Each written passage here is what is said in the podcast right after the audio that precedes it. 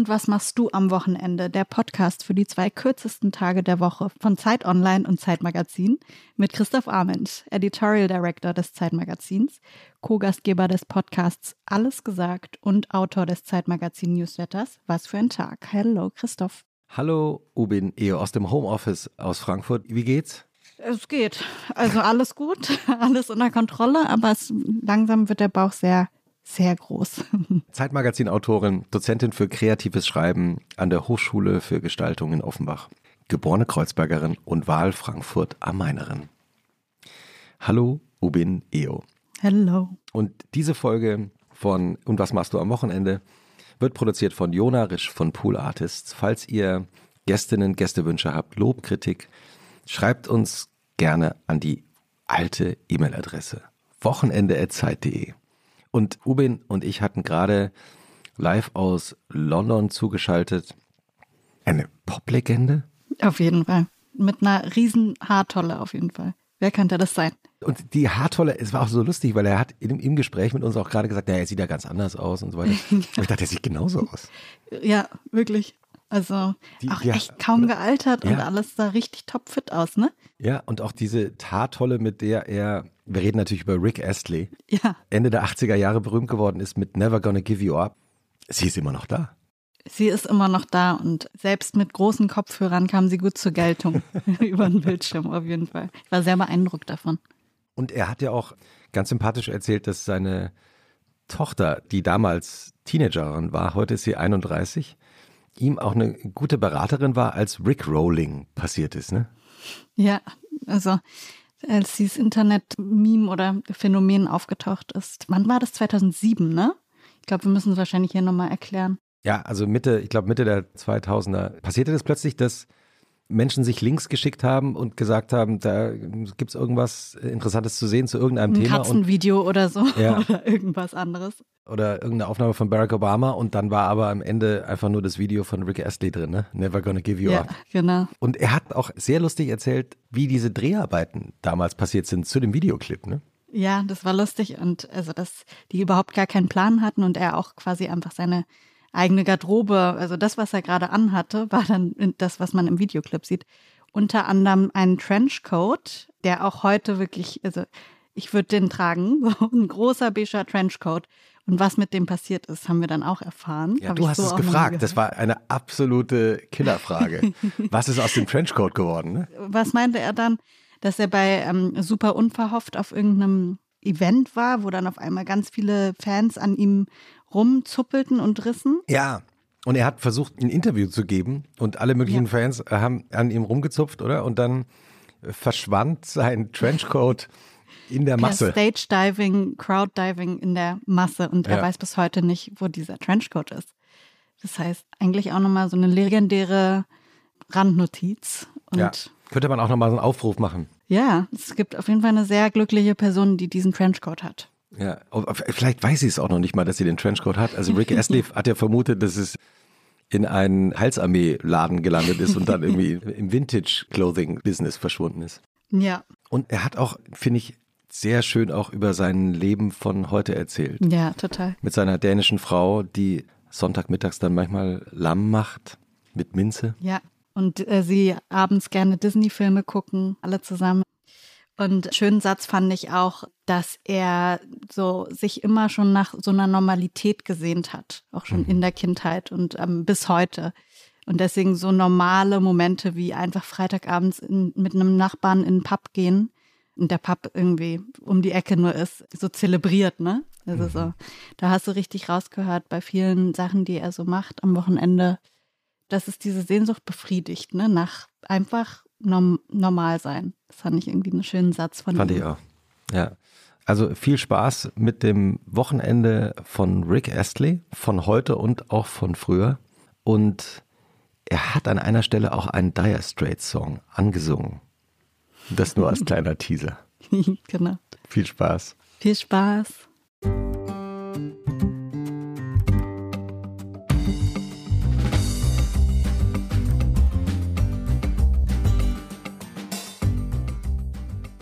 Und was machst du am Wochenende? Hier ist der Podcast für die zwei kürzesten Tage der Woche von Zeit Online und Zeit Magazin. And we're going to switch into English to be more polite because we have a fantastic guest live here from a studio, I guess, in London.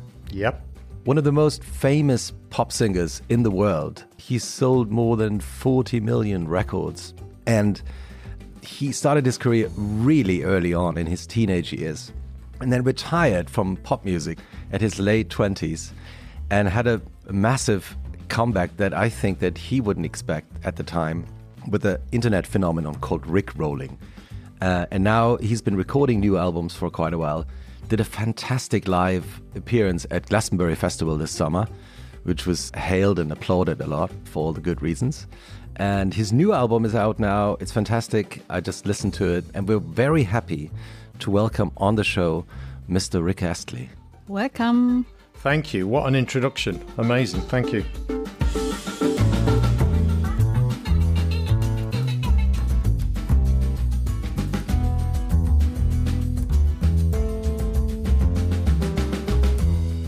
I'm seeing some guitars in the background. Yeah, I just put them there so it looks rock and roll. it's basically a garage at the back of the house. Mm-hmm. And I converted it into a eh, kind of a studio.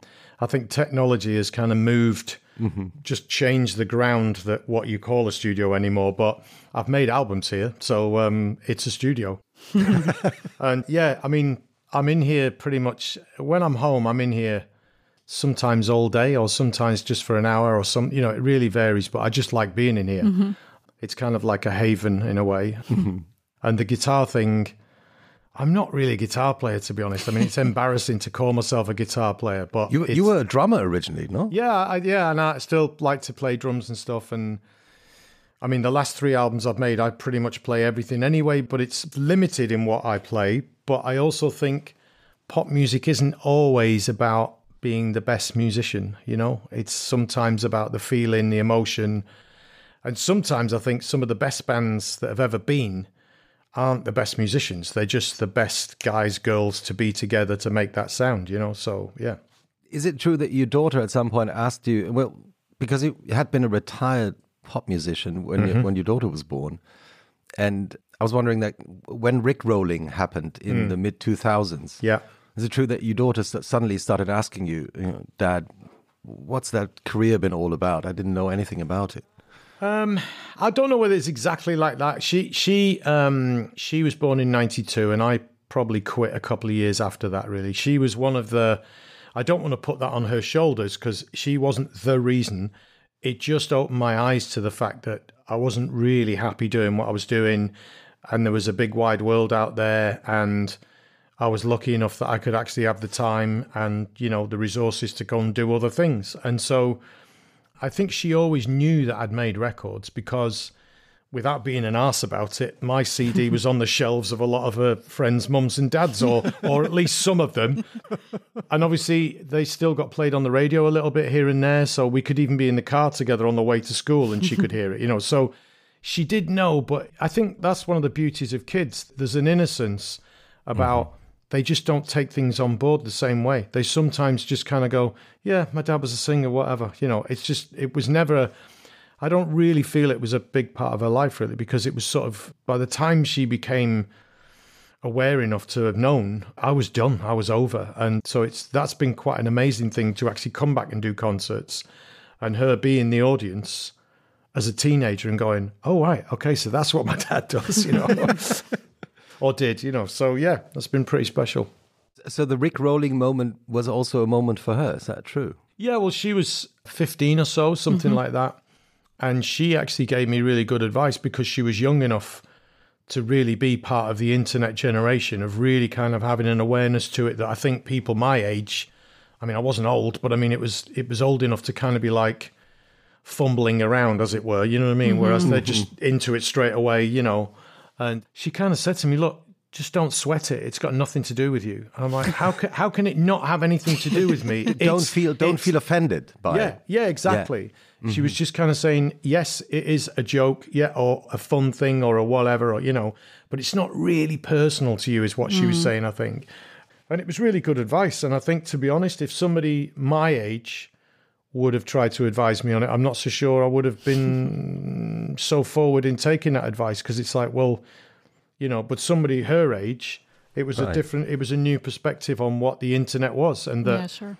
just don't take it too literally and don't take it too personally. Mm. And it is, I've got to be honest, it's still difficult when I see somebody cut up that video or do something crazy with it or do what have you.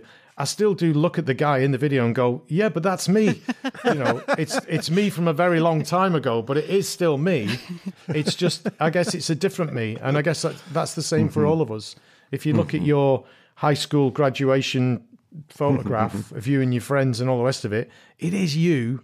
But is it? Is it you? Is it you? Is it you today? You know what I mean? We do change as humans. You know, So, Absolutely. yeah. But even Barack Obama apparently was rickrolling. Yeah, I think they got him to, you know, they cut all his speeches up. So he basically said, he narrated, never going to give you up, whatever. But also, I was told once that the, whoever does have all the emails for the White House, rickrolled everybody on staff at the White House. So it is just possible that he himself got rickrolled as well, because he's part of, I know he's the big cheese, but he was still part of White House staff. You know what I mean? So, yeah, yeah. crazy. Do you still have the trench coat from the video? I was wondering because it, No. no. I don't. No. no, I wish I did, but no. I was in Northern Ireland doing an out, outside radio broadcast. Yeah. Right in mm-hmm. the beginning, like 87. And it just went nuts because I was like, you know, it was a big record at the time. It was blowing up. There's like a thousand kids all pushing and pulling and everything while I'm trying to do this interview live on the radio. Yeah. And all of a sudden, this I'm like, what the hell? And my coat's being pulled up, and before, and it just, it just literally just drifted across a crowd Wow. um, into the distance. Yeah, and I've never No, seen it so since. someone so, must, must yeah. be really lucky to have it now. Absolutely. Well, it's probably you know it probably ended up in a charity shop, didn't it? And now you know is is lost in the annals of time. But I've got copies.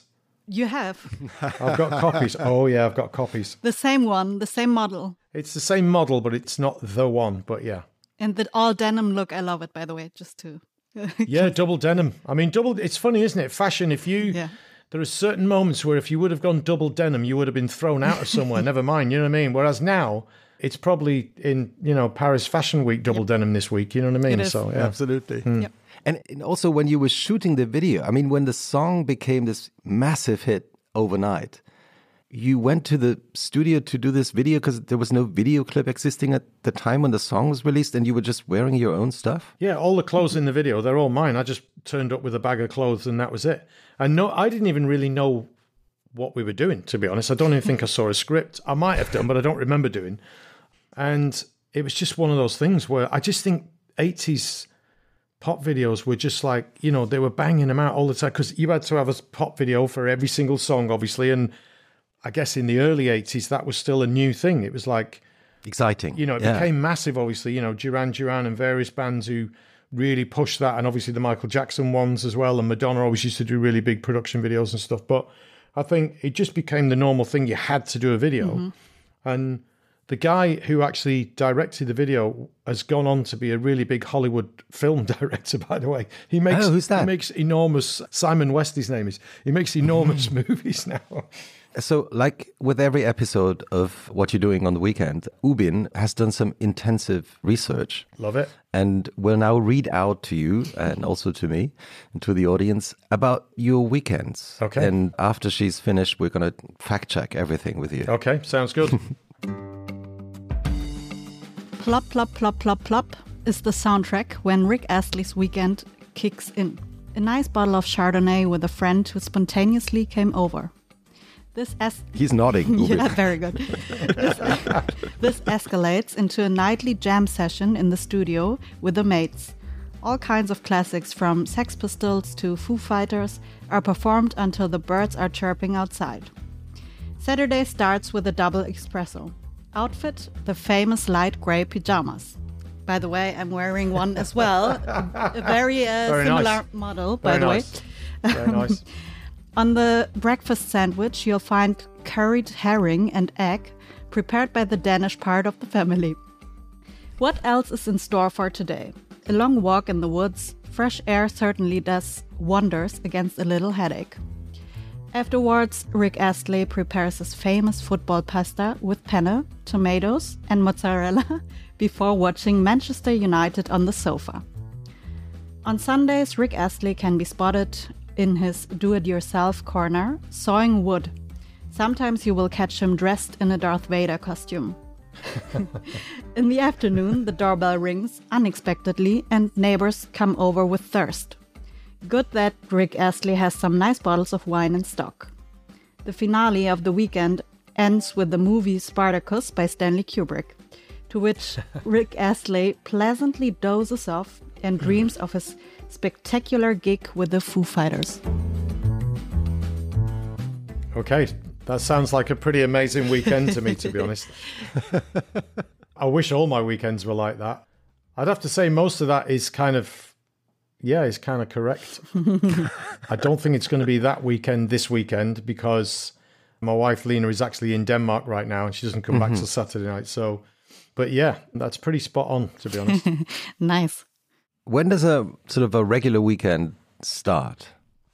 Well, I think the weird thing is, and that goes for most musicians and people involved in music, I, the weekends is our busiest time normally. Uh, We're coming to the end of summer now, so last weekend we were playing live and stuff. This weekend, I'm not actually. And it's a funny thing because I think Saturdays tours and Fridays and even Sundays sometimes are literally that's our go get 'em moment, if you know what I mean. Mm-hmm. And it's like for me, Mondays are more like a Sunday, mm-hmm. Right.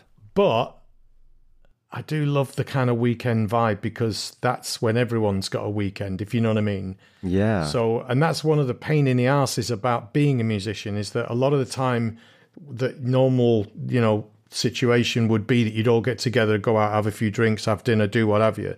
You're working. That's what you do, you know. Mm-hmm. And so, yeah, so this weekend I'm off. Unfortunately, my wife isn't here, but No herring. no, well, hmm, I don't know. I am capable of doing it myself, but I, w- I won't do it. No, I won't do that. There may be Chardonnay, though. There definitely may be Chardonnay involved. yeah, I kind of think this weekend will be more like a cozy weekend, to be honest, because our daughter's home as well. So she's going to be here. She's actually going to a wedding, so she'll be leaving on Saturday afternoon. So I will probably be watching Spartacus, but it might be on Saturday night. so Spartacus really is one of your heroes, no?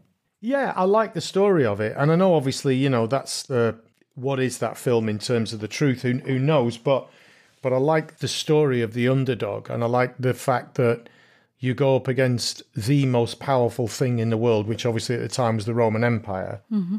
and also it's not even to go and conquer them; it's just to be left alone by them. Do you know what I mean? It's just I don't want any part of this. I want to go over mm-hmm. here and do my thing. Just leave me alone. Mm-hmm. Mm-hmm. And I kind of you know, Kirk Douglas, I think, was an incredible actor. And I've read a few books about Kirk Douglas, his biography, but I've also read a book that he wrote specifically about the making of that movie, and it's unbelievable. And some of the things that he stuck his neck out for, again, were really, really, really important.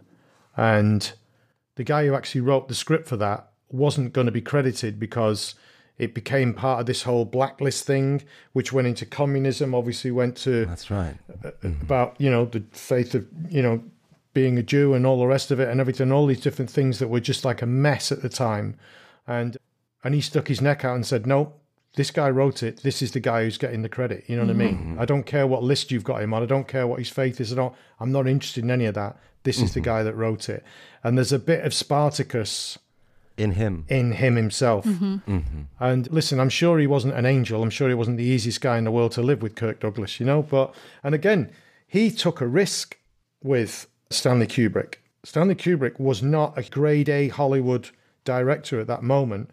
And he took a risk on him, you know, and said, no, he's the dude. He's the guy who's going to make this film what it is.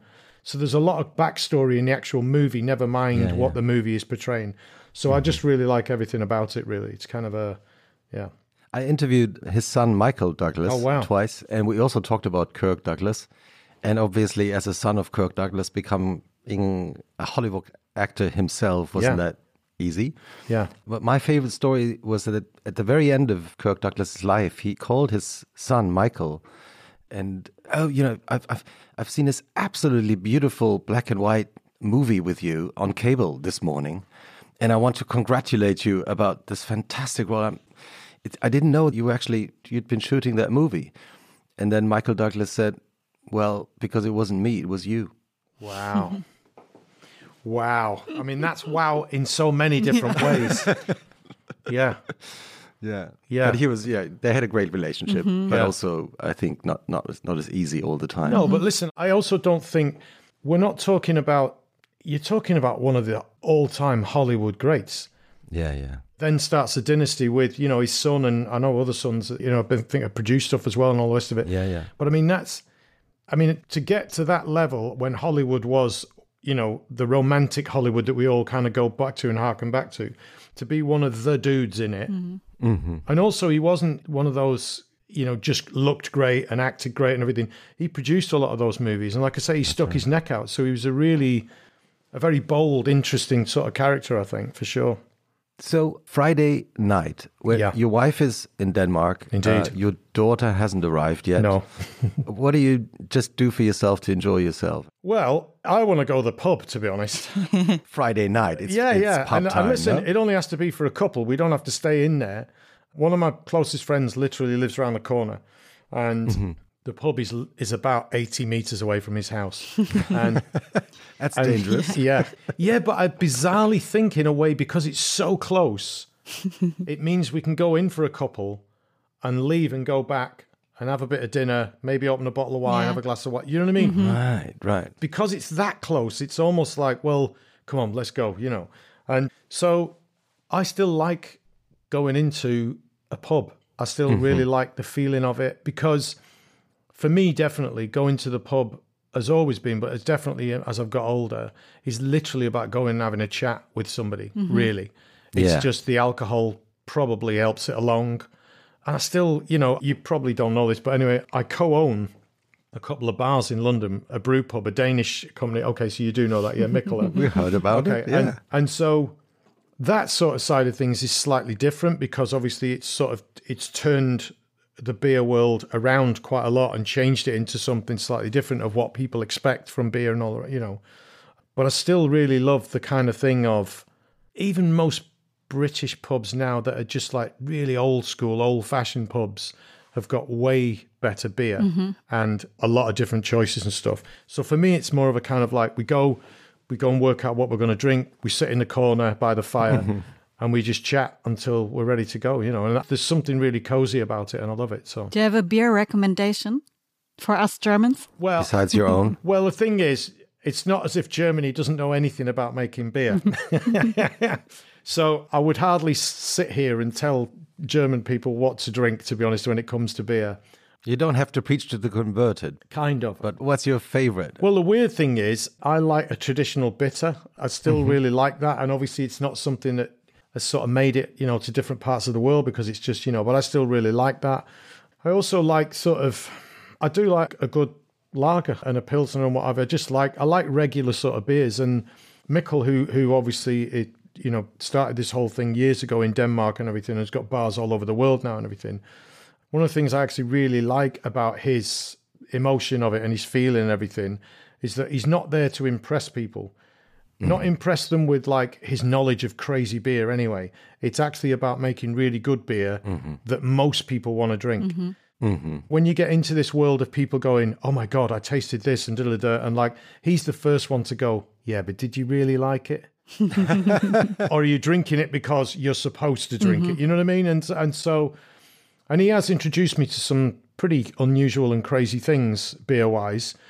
But I think right now he's on like a thing about making really good lager. That's what he's really interested in right now. And I think that's, to me, that makes sense because that's what most people who want a beer, you know what I mean? If you get after work, you want to go down and have a beer, you want to be able to sink a couple and chat to your friends and just, you know what I mean? Mm-hmm.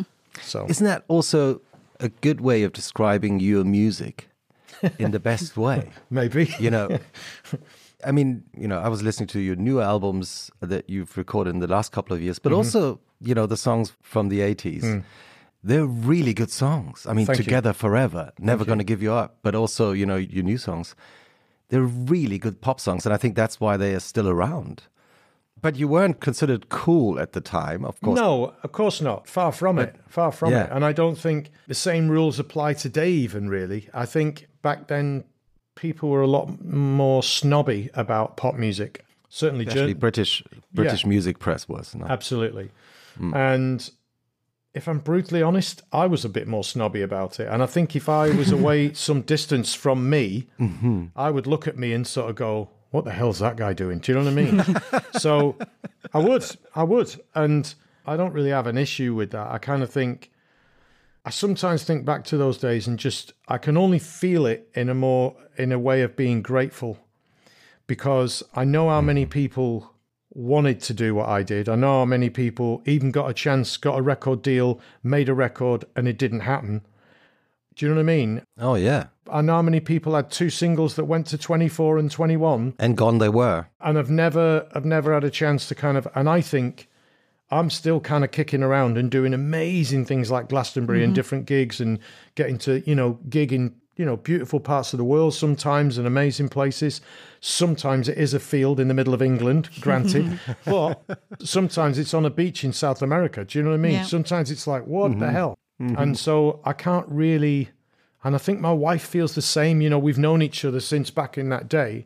And I think we both kind of feel that like we're in a really good spot and we're we have to be grateful for it. And the moment we're not, the other one has to kick the other one because we have to feel mm-hmm. that this is something pretty amazing, really, you know? Mm-hmm. So When you got into the pop music world, you were still a teenager. You yeah, I signed a deal when I was 19, but I was, you know, even at school, I was in bands and stuff. I never wasn't in a band, really, I don't think. Yeah. And then Pete Waterman, of course, the Yeah. famous producer, the three big pop producers in the mm. UK, in London at the time.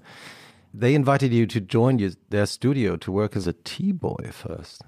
Is that true? Well, no, they did sign me to make a record, but their career just went like crazy ballistic. Mm-hmm. And I remember going to the studio to talk to Pete, really, Pete Waterman. And they were making a record with a woman called Princess, and nobody knew who she was. Say I'm not your number one. Great song. Say I'm number one. Fantastic song. And I heard that record why they were kind of making it. I think I, I don't know on the first trip I went to see him, but certainly on one of those trips I heard it and I went, "Wow, that's that's a great record. It's a great pop record. Her voice is amazing." And then the next thing I heard, and I think they had a big number one with that record actually. And then the next record I heard was "You Spin Me Round" by Dead or Alive Yeah, amazing. and which again I just thought was an amazing sounding record, and they mm-hmm. sounded completely different. That was the other thing. So I kind of thought this may be a really amazing opportunity because when I signed a deal with them, I'd never heard of them. I didn't know anybody mm-hmm. who'd ever heard of them. They were just up and coming guys who were just, you know, they'd had a few sort of like high energy dance floor things going on and some, you know, some movement Yeah. there and some, you know, they were known in that world, but not in the mainstream chart of having a number one record and they just kept doing it. And and I'm like, okay, what is going on? You know. And Waterman, to his credit, kind of looked at me and said, This is a bit unfair, really. We've signed this kid and we're never going to get round to making a record for months, if not even a year. Wow. Because now we've got to finish a Dead or Alive album. We're doing Bananarama's album, or most of it. We've got a Princess record. I think they were probably halfway through, you know, but they had all these things going on. I'm not sure. Kylie of the- Minogue was around as well. no, so- she, she no, she came after me. She Ah, she was okay. just after me. Right. But then they did Mel and Kim, and, and basically all the record labels that had a pop division in London were sending people over to. They were doing loads of things. So Pete basically said, "Look, do you want to come and just hang out? Just hang out, and you can make tea, get the coffee, do whatever." And just learn and just get your feet involved, get under the table with your feet and just see what's what. And in a way, it was the best possible thing that happened. I didn't feel like that at the time. I wanted to be in the studio, me singing, me get, get my, my record. Mm. But Pete wanted to sign me to a major label, so he got the head of A&R at RCA Records, who came to the studio because he wanted to hear me sing. He was happy to do a deal with Pete Waterman, but he needed to hear me sing. Yeah. And they were so busy, thank God, that I had to go home and take the vocal off my four-track demos ah. and sing to my own songs. Wow. So when I'd sung four of these songs, those four songs went on the first album Okay. No way. because he liked them. He liked them, and he said to Pete Waterman, "Who wrote these songs?" And Pete Waterman, like that, said, "He's a great songwriter as well." so yeah, I got four songs on the first album, and I wrote a couple of the singles on the second one. And I don't think hmm. that was really that wasn't going to be the way it was going to go. They were going to write the songs, and that's it. And I was yeah, I was yeah. cool with that. I was like, let's just give this a go. I'm 19, 20. I don't know what's going on. Mm-hmm. It's a bit of a great lesson for life. I mean, you had this kind of indirect internship in a way, I did. Yeah. getting to know the pop music business, right? A little bit. I mean, they'd go to the pub every single night. they did. They just went to the mm-hmm. pub every night. And I was allowed to sit with them. And the young juniors from the studios, they'd buy them a drink, but they had to go and sit over there because they were going to talk shop. They were going to talk about the business. And so I got to sort of be the kid who was making tea for Bananarama, but I got to sit in with the producer writers that night when they talked about what they've mm-hmm. been doing. And the deals and way the, they- money and Yeah, and a bit of that. Yeah. Yeah. it was probably it was probably less about money and deals, but it was definitely a bit about oh, we've got you know Polydora coming in tomorrow. They're going to bring me a new act, and I've got to listen to it, and I've got to this, and they're a bit like this and a bit like that. How the hell are we going to? What should we do? And, and then Mike might sort of say, well, do you remember that old Motown record or what have you that kind of went doom doom doom doom doom? Why don't we do something like you know what I mean? wow. and then the next week they'd be going ding ding ding ding, you know, and they'd be doing it. And so I did hear things and see things and feel things mm-hmm. that I don't think you would have got a chance to do. And the other thing was I got to use the studios at the weekend and at night, like all the kids did in the ah, building. Okay. So I was trying to write songs and put tracks together mm-hmm. in like a million dollar Wow. studio. Wow. Insane. Insane. I mean, when we talk about weekends, I mean, you grew up in a city just between London and Manchester, right? Yeah, no, it's more between um, Manchester and Liverpool. Right. It's 20 miles outside of Manchester. Yeah. Okay. How did the weekends of your childhood look like? I mean, your parents separated quite early, yeah. I think. Yeah. I used to spend a lot of time at one of my cousins because obviously we got on really well. We were the same age. But also, I think because his mum was amazing, my Auntie Barbara, and that felt at that age, at being really young and stuff, that kind of felt like because they were a family and it felt like this is great. It just feels normal. And I think, mm-hmm. to be honest, even to this day, I kind of crave normality, mm-hmm. which mm-hmm. sounds really boring to some degree, but it's still something that I crave, really.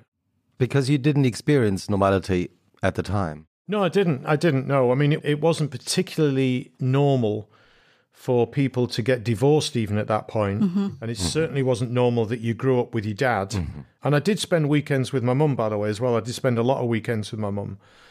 And I kind of think that just wasn't normal anyway, you know? And so I kind of grew up wanting, and I still, like I say, I still crave it today. Mm-hmm. I've never really owned like a supercar or anything. Even when you were 20 years old making millions of pounds. Yeah, even when I could have gone out and bought two, I didn't do it mm-hmm. because I kind of, and people can take from that what they like. Actually, I I don't. I actually literally don't care anymore. But I kind of think I just thought that's not what floats my boat. That's not mm-hmm. what I actually. What I want mm-hmm. is I certainly wanted a nice home. But I didn't want like a flashy home. I didn't want a home that was like, oh my God, you know who lives there? You know what I mean? Mm. I just wanted a really nice, comfortable, okay, Yeah. nice home. But I, you know what I mean? Yeah, yeah, yeah. I just wanted. I've spoken to my family about this, my brothers and my sister as well. Our dad was a little crazy, to be honest, a little out there. We just wanted normality, I think. I think that's what we. And again, that's why you get kids from the suburbs who like total couldn't be more normal. All they want to do is be rock and roll and, and do, you know what I mean? And it's Yeah. sort of goes the other way a little bit, I think. I mean, at some point, you even wrote a song about the situation with your father, right? Uh, yeah, I've, I mean, I've definitely brought some of that into my songs. Definitely, there's a song where it's called "Keep Singing," and and it basically starts with the thing of being in the car with my dad. And I remember this. I mean, I was really young, so I don't know whether it's an actual real thing in the way that I mm-hmm. see it now in my mind, or whether I mm-hmm. just have a memory and I've converted it into something, you know. But I definitely remember him breaking down in tears mm-hmm. why he's actually driving the car. Wow. And that's quite a scary place to be for two reasons because it's your dad who's meant to be a rock and meant to be the guy who doesn't cry at anything and doesn't, you know, that's not fair, but that's just the way we want it to be. Yeah. But also because he's driving a car. it's like, you know, um, at the time. How did you react? I mean, what did you say to him? just fear, I think. I don't think I said mm. anything. I'd be too young to say anything or to know what mm. to do or say anything. I probably just went, you know, mm-hmm. clammed up mm-hmm. really. And I think that there was quite a lot of that around my dad. My dad was a very sad, angry person. And he had a you know, he had a lot to deal with and they'd had a son that passed away before I was born and before the next was born. It was it was way before they had oh, four kids, but they had five really. So it was early on. And I think it just broke the pair of them, really. Mm-hmm. And I think they never really got over it. They did, they carried on. They had more kids, mm-hmm. but I don't think they really got over that. And mm-hmm. I can only say that now because I'm old enough to look back at it, having had my own daughter and our own daughter, and, and you know. So I don't know really. And I think the message of that song, not the message, but the the kind of feeling of it for me is that singing has put me in some great places, and it's mm-hmm. sort of kind of rescued me at times, mm-hmm. even when I was a kid. If there was a mm-hmm. school play, I wanted to be in it. And if the church had a choir, I'm in it. If it gets me out of this house, I'm in it. Right. So it was less about being on stage and being seen, but more about getting out. I think the percentage probably moved and switched and, you know, was mm-hmm. liquid, let's say.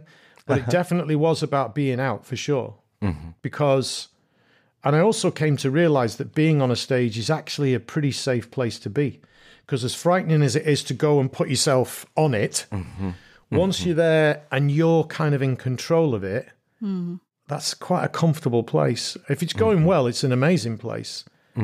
You have control. I mean, in a way, right? Yeah, you've got control to a degree. You can't control an audience, but you've got an awful lot of control. And I've, my band and I, I love the guys and girls that I work with because they allow me a massive amount of freedom. If I mess around or I want to change, obviously change the set list, you know, or mm-hmm. change anything, they're right behind me to do it. And we've had a lot of fun doing that. Mm-hmm. And we just, we sometimes just make shit up, you know what I mean? Because that's the best bits, really. They are the ultimate best bits. On a regular Saturday, of course, I guess you or Sunday, you're watching football on Yeah. TV. So how come you've become a fan of, a supporter of Man U, of Manchester United? Well, Manchester was the kind of closest big town. It's where I bought, you know, my first records probably, and probably bought the first clothes that I paid for, you know what I mean, with my money kind of thing and all of that. But mainly, I think, because my elder brother John supported Man United. Right. And he's six years older than me. And I remember a Christmas really, really early on, one of the first ones I can remember. And he got a carpet, a rug for his room. Mm-hmm. And it was a Man United carpet. and I just thought this was like really cool. I don't know why exactly. I don't know why I thought it was really cool, but I just thought it was cool. And I thought I, I loved my brother John, and I still do, and I really admire him and all the rest of it. And my brother Mike and my sister Jane. And I kind of think I look up to them quite a lot, even today. Mm-hmm. And I kind of feel that there was just something in that kind of like you're coming out of an era as well where Man United had been an amazing story, not just an amazing football team, but everything that happened to them with. Obviously, you guys know that the Munich air disaster and all of that and everything, and the rebuilding of the team. I'm glad you were mentioning it again. Well, because it's like a folklore almost. It's sort of almost Yeah. like a Yeah. It's like a very grim fairy tale. Do you know what I mean? Because Oh, you mean the airplane? Yeah, yeah. Going down. Yeah, oh, yeah. I yeah. thought you were you were talking about the big win against Bayern Munich. no, no, no, no, no.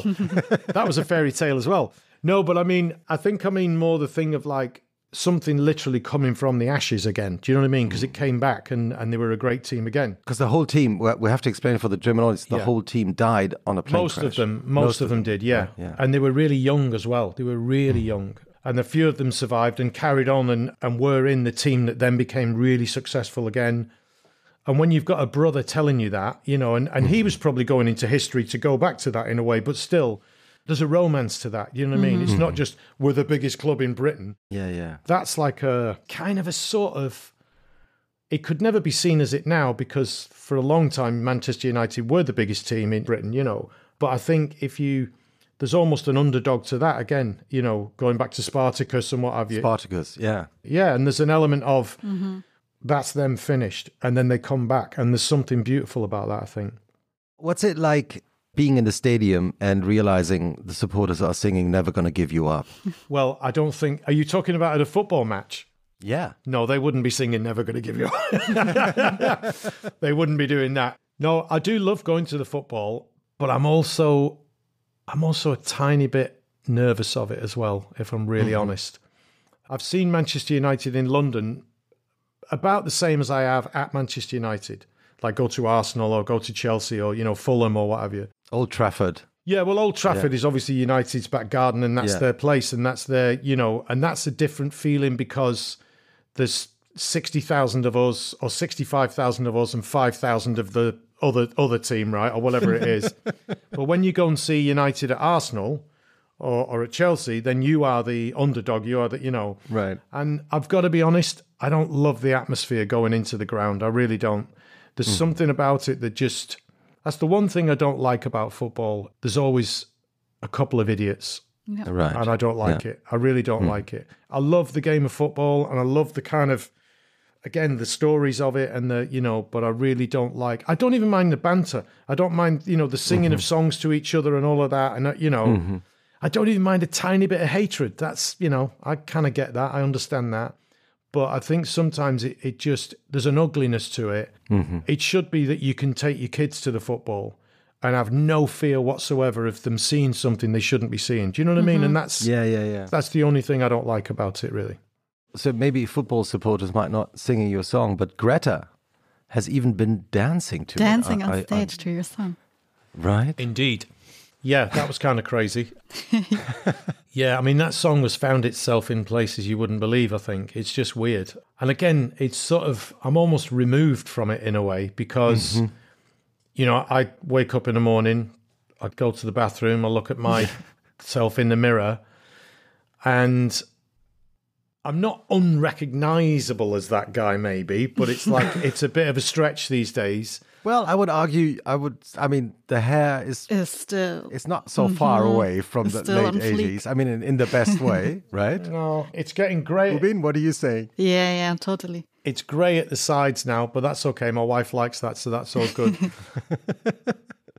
um, I think it's just it's just hard sometimes to connect the dots and say Mm-hmm. "That is me, especially when it's something as out of my kind of zone, if you like, as something like you know Greta Thunberg doing. And all right, she was just having a laugh with it, and it was a fun moment, and hmm. I get it, and I'm all for it, you know.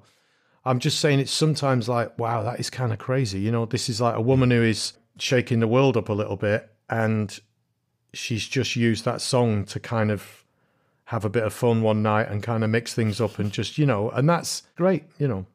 Is there any TV show or song, album, book you've you've recently listened to or read or watched that you would recommend to our listeners? Indeed, I am watching something right now called Bad Sisters. Mm-hmm. Which is, ah. I think here, I think we're watching it on Apple at the moment. So I don't know what you get, it, what streaming service you get it on worldwide, but I'm sure Apple or whatever it is.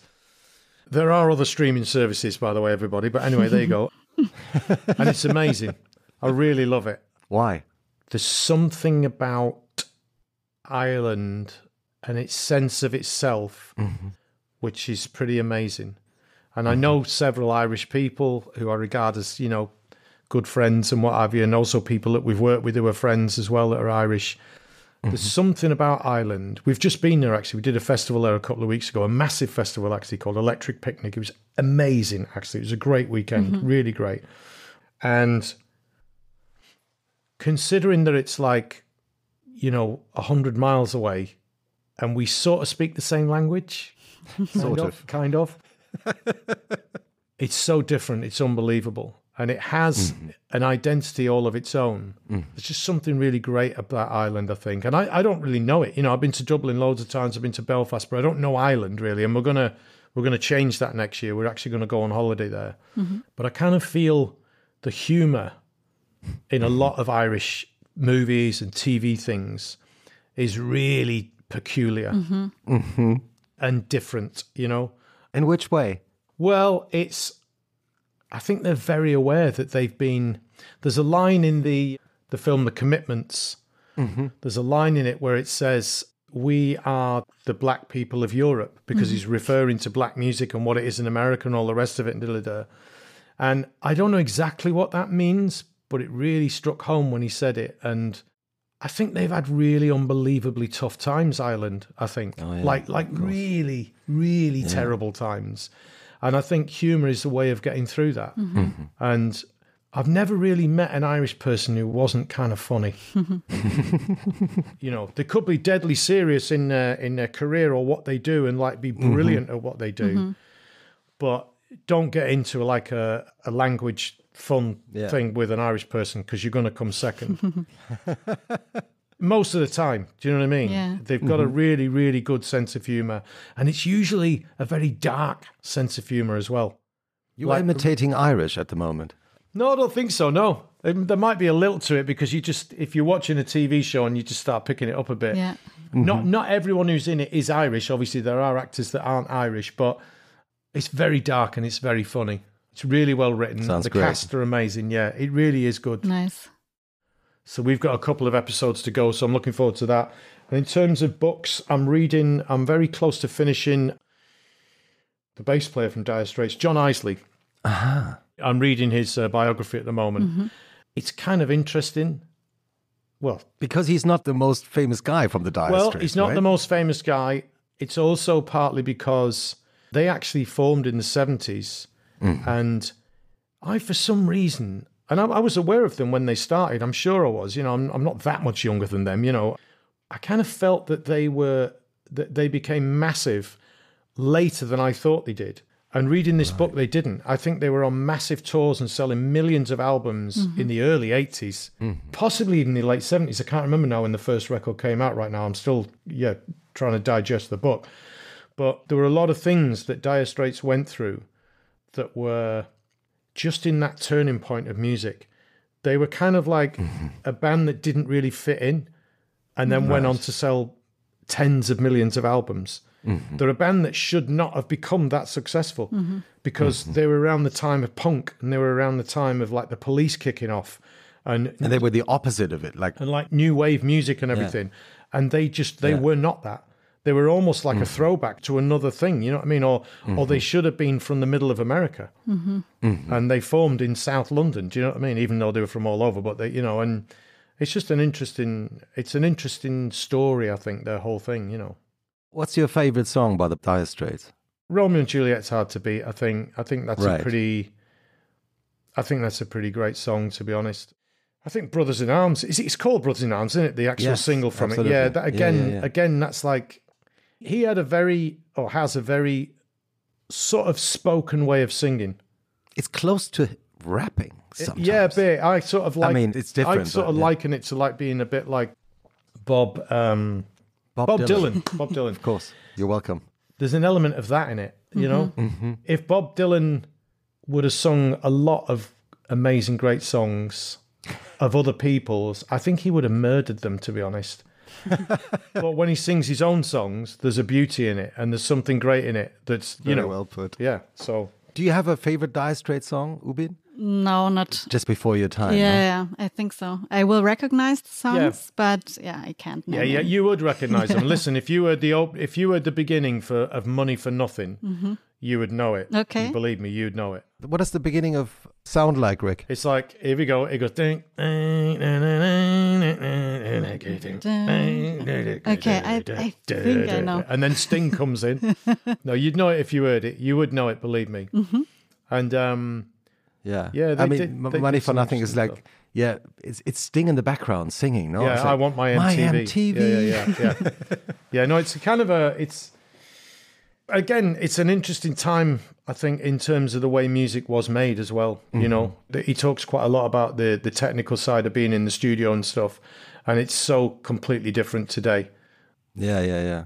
And I don't know whether that's a good thing or not, but it, it's just different. You know. My recommendation for this week's episode, Ubin, Mm-hmm. would be my favorite song by the Dire Straits. I mean, just because we're talking about the Dire Straits for some reason, it's definitely Sultans of Swing. Right. Okay.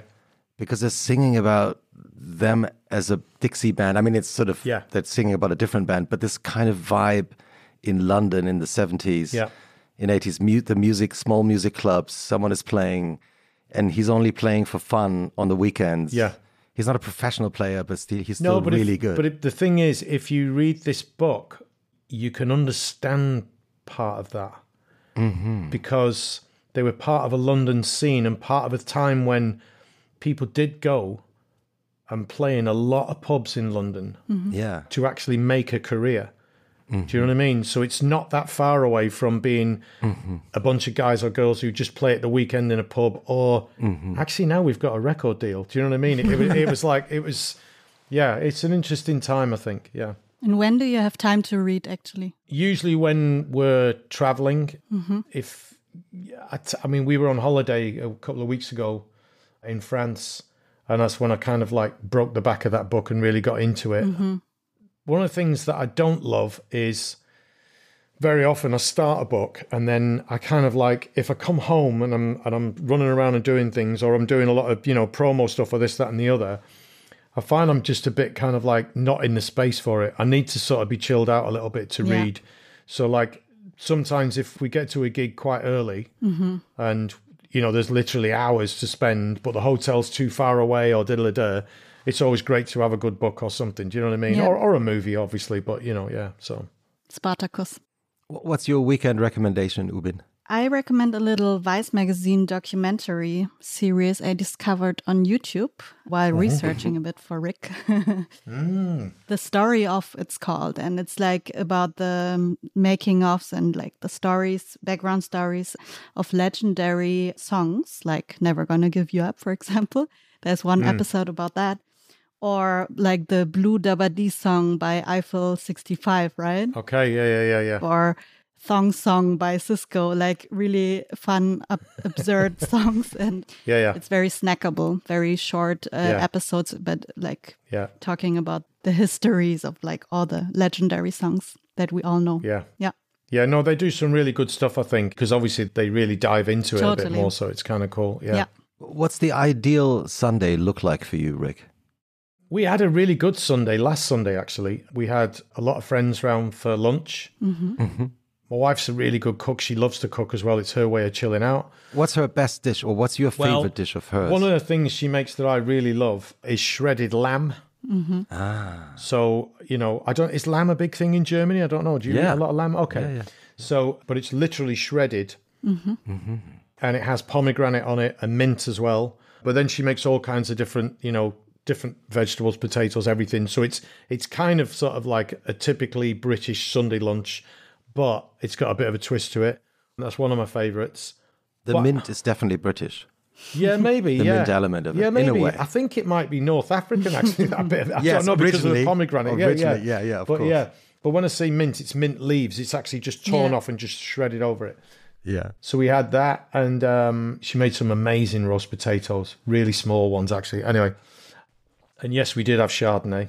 We had a fine, we had a fine buttery Chardonnay, uh, and we had red wine as well. We had a nice Spanish Rioja with that as well.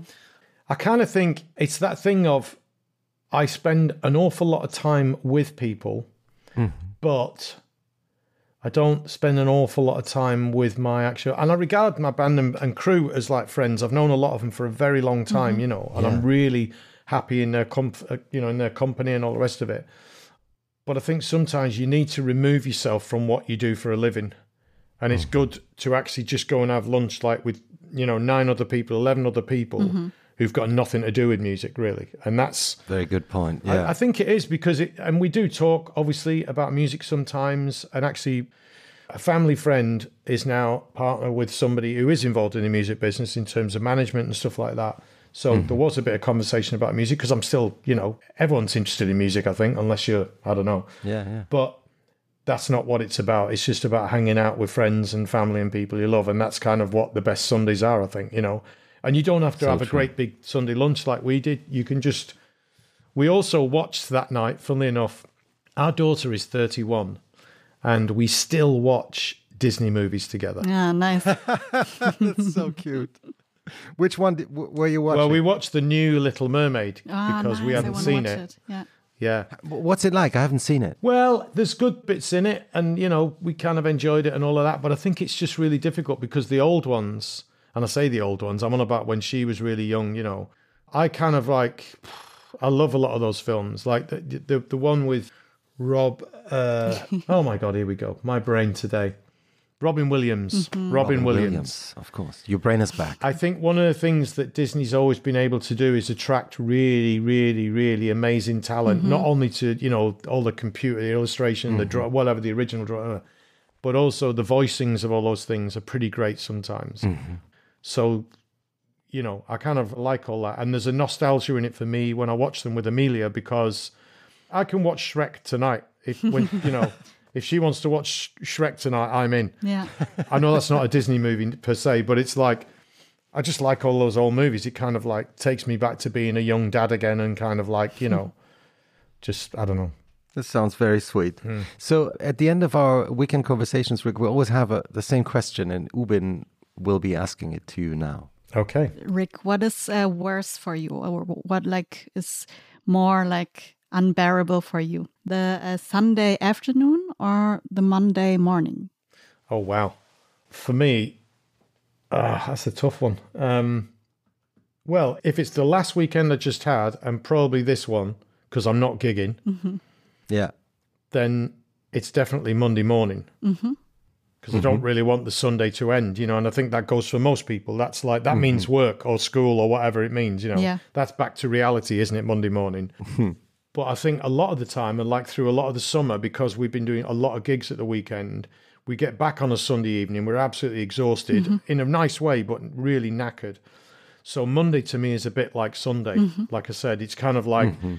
that's when I'm going to call Simon round the corner, and he actually is a voiceover artist. He does he reads books, narrates books, and does all that kind of Yeah. adverts and stuff. So he kind of works in his own time frame. So he can go for a coffee. I'll go to the pub. so Monday, Monday for me is like coffee and pub day quite often. Do you know what I mean? Nice. So I'm quite like so. So it really depends what we, you know what I mean, whether I've been working. Mm-hmm. So Yeah.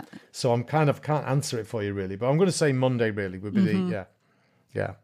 Thank you so much for taking Thank your you time. so it's, it's much. been such a pleasure talking to you. Nice talking to you too. And also for me personally, as a you know, I just remembered me being a teenager, 14 years old, being on a, at this teenage parties, and of course, I have to admit, so the Beastie Boys were out at the time. They were big for the Sure. boys of us. Absolutely. But you know, when "Never Gonna Give You Up" was played by the DJ, everyone rushed to the dance floor and was singing along. So Thank you. for me, it was really a personal pleasure talking to you. Thank you. I appreciate it. Thanks a lot. Thank you so much, Rick, and have a great, Have a great weekend. weekend. Thank you. Yeah, and to you. I will do. The Chardonnay's going to be open any minute. Cheers.